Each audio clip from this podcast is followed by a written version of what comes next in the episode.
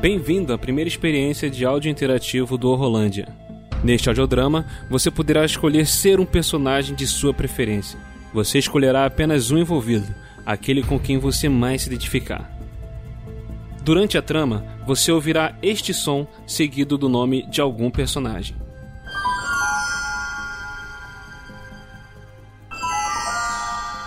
Caso seja um personagem que você se identificou, pause o episódio e selecione a faixa de áudio que possui o nome deste personagem. Você passará a ser o personagem e acompanhará a narrativa pelo seu ponto de vista. Se o nome dito for de um personagem que não é do seu interesse, não pause o episódio. Continue ouvindo e espere novamente este som seguido do nome de outro personagem.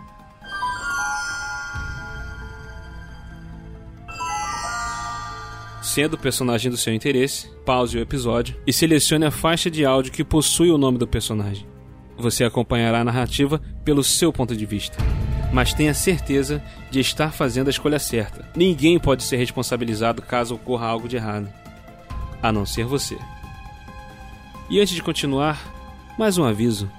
Há quem fique tentado em saber todos os lados da história. Bem, você é uma pessoa completamente livre para fazer isso se ainda for uma pessoa viva. Vamos lá? Boa sorte.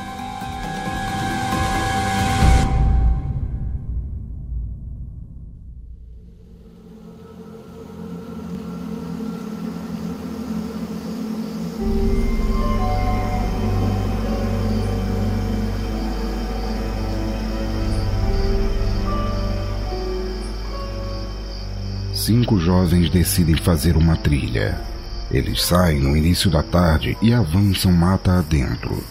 Quando percebem que já está anoitecendo, eles decidem procurar algum lugar para acampar. E acham o que parece ser uma vila, mas que está abandonada. Como já está ficando escuro, resolvem ficar por ali mesmo, bem na entrada da vila, onde há uma casa de madeira com dois andares. Atrás deles, um poço abandonado e a mata fechada. À direita da casa de madeira há uma parte da vila que eles olham enquanto ainda há sol. E há algumas casas, algumas em bom estado, outras em decadência, e ao fundo uma igreja. Eles preparam suas barracas e fazem fogo com o que tem por perto. Jaqueline, a mais tímida, continua arrumando suas coisas na barraca. Vicente, o mais experiente em trilhas, decide dar uma olhada em volta para ver se estão seguros. E Leandro, que ainda tinha um pouco de sinal no celular, ligou para seus pais para avisar que estavam acampando e que voltariam no dia seguinte. Enquanto isso, Ana conversa com Eduardo, que está sentado no muro do poço. Então, Edu, você é o da tecnologia, né? Hã? O cara dos computadores. Ah, de vez em quando, sim, mas prefiro observar a floresta e a fauna. Edu não está querendo conversar. Ele não é muito sociável. Entrou no grupo porque fez amizade com o Vicente e com a Jaqueline. Mas ele tinha observado alguma coisa errada com aquele lugar. Isso aqui tá silencioso demais. Pessoal, dê uma olhada em volta e o local tá tranquilo. Beleza. Ok. Ai, que bom. Eu já liguei pros meus pais avisando onde estamos. Então, se o Jason aparecer pra matar a gente, a polícia vai achar nossos corpos bem mais rápido. Para de falar merda. Eu vou ver se consigo mais lenha e gravetos para a fogueira. Jaqueline, que está arrumando sua barraca, quer terminar logo aquilo para poder ajudar. Sempre prestativa, ela se sente péssima quando acha que não está sendo útil. Já vou te ajudar, Vicente. Tô finalizando aqui essa bagunça. Neste momento, Leandro foi tentar forçar a porta da casa de madeira para entrar e ver o que havia lá. Ô, Vicente, vem ajudar aqui com essa porta, já que você quer tanta madeira pra fogueira. Ou a gente pode usar os móveis da casa, ou essa casa. Enquanto isso, na beira do poço, Ana e Edu continuam conversando.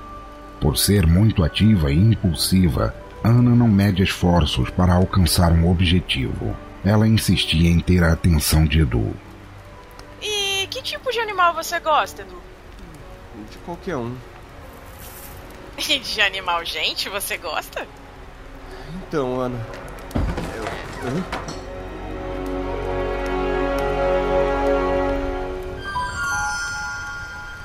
Ana. Eduardo.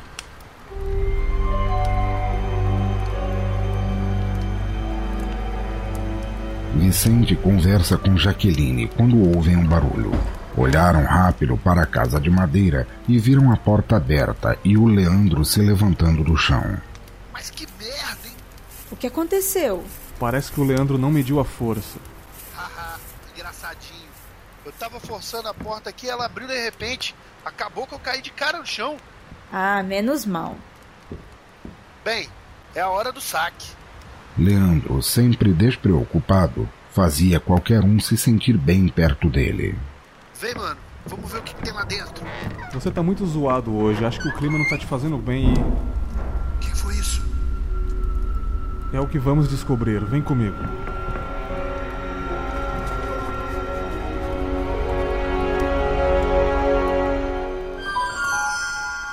Vicente.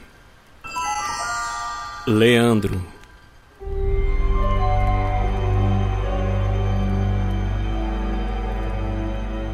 Vicente e Leandro entram na casa. Jaqueline fica apreensiva e espera na porta por eles. Ela não achou uma boa ideia eles entrarem na casa. Mais uma vez, ela tenta ligar o celular, mas assim como o de todo mundo, também está sem bateria. Ai, que droga! Ela olha para dentro da casa. Está escuro e um pouco longe da iluminação da fogueira. Mesmo assim, ela tenta observar o que está acontecendo dentro da casa de madeira. Até que ela sente algo em seu ombro.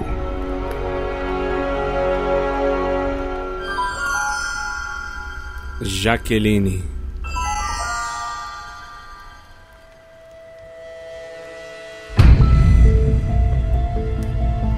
Muito bem, agora você chegou até aqui e já conhece todos os participantes da história. Veja com qual você mais se identificou e avance para a faixa de áudio que possui o nome do personagem. E como dito antes, há quem fique tentado em saber todos os lados da história. Você é uma pessoa completamente livre para fazer isso, se ainda for uma pessoa viva. Boa sorte.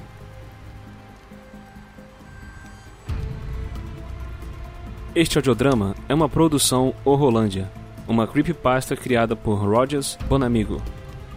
Roteiro e adaptação William de Souza. Edição William de Souza.